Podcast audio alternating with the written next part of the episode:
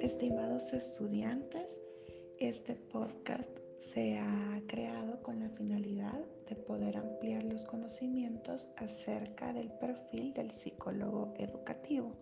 Vamos entonces a explicar otras cualidades y competencias que éste debe poseer.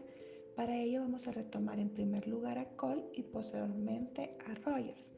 En el caso de Cole, él agrupa los conocimientos y competencias del psicólogo educativo en cuatro grupos. En primer lugar, este debe poseer un profundo conocimiento de todos los factores implicados en la planificación y desarrollo del proceso de enseñanza-aprendizaje. También debe ser un experto en la actividad de asesorar. En ese punto hay que recordar que la función del psicólogo no es obligar al individuo, en este caso al estudiante, a cambiar, modificar sus pensamientos, modificar sus conductas. Al contrario, lo que se busca es que éste sea un asesor, una guía o un orientador en el proceso de reconocer el problema, igualmente en su aceptación y futura superación de la problemática. Asimismo, el psicólogo educativo debe conocer las características de la institución escolar y del sistema educativo, ya que si bien es cierto, todas las instituciones educativas se rigen por un sistema educativo dado por el Ministerio de Educación, cada institución escolar, ya sea pública o privada, posee características muy propias de la institución.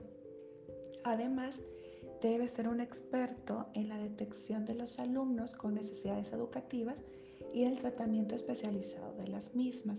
Dentro de las necesidades educativas puede ser algún tipo de discapacidad, ya sea física o intelectual. También puede ser aquellos alumnos llamados superdotados, estudiantes que presenten alguna problemática o dificultad emocional a causa de un duelo, a causa de un divorcio, a causa de un rompimiento con su pareja, etc y que ésta se vea eh, como causante de un bajo rendimiento académico de este mismo. En cuanto a Rogers, él menciona que las cualidades que debe poseer el psicólogo educativo son las siguientes. Primero, debe ser una persona sensible a la relación humana, debe ser una persona objetiva, debe tener una actitud auténticamente receptiva y respetuosa, y además debe tener una sólida preparación psicológica y una práctica supervisada en la que haya habido oportunidad de hacer una crítica detallada y una evaluación por parte de personas cualificadas.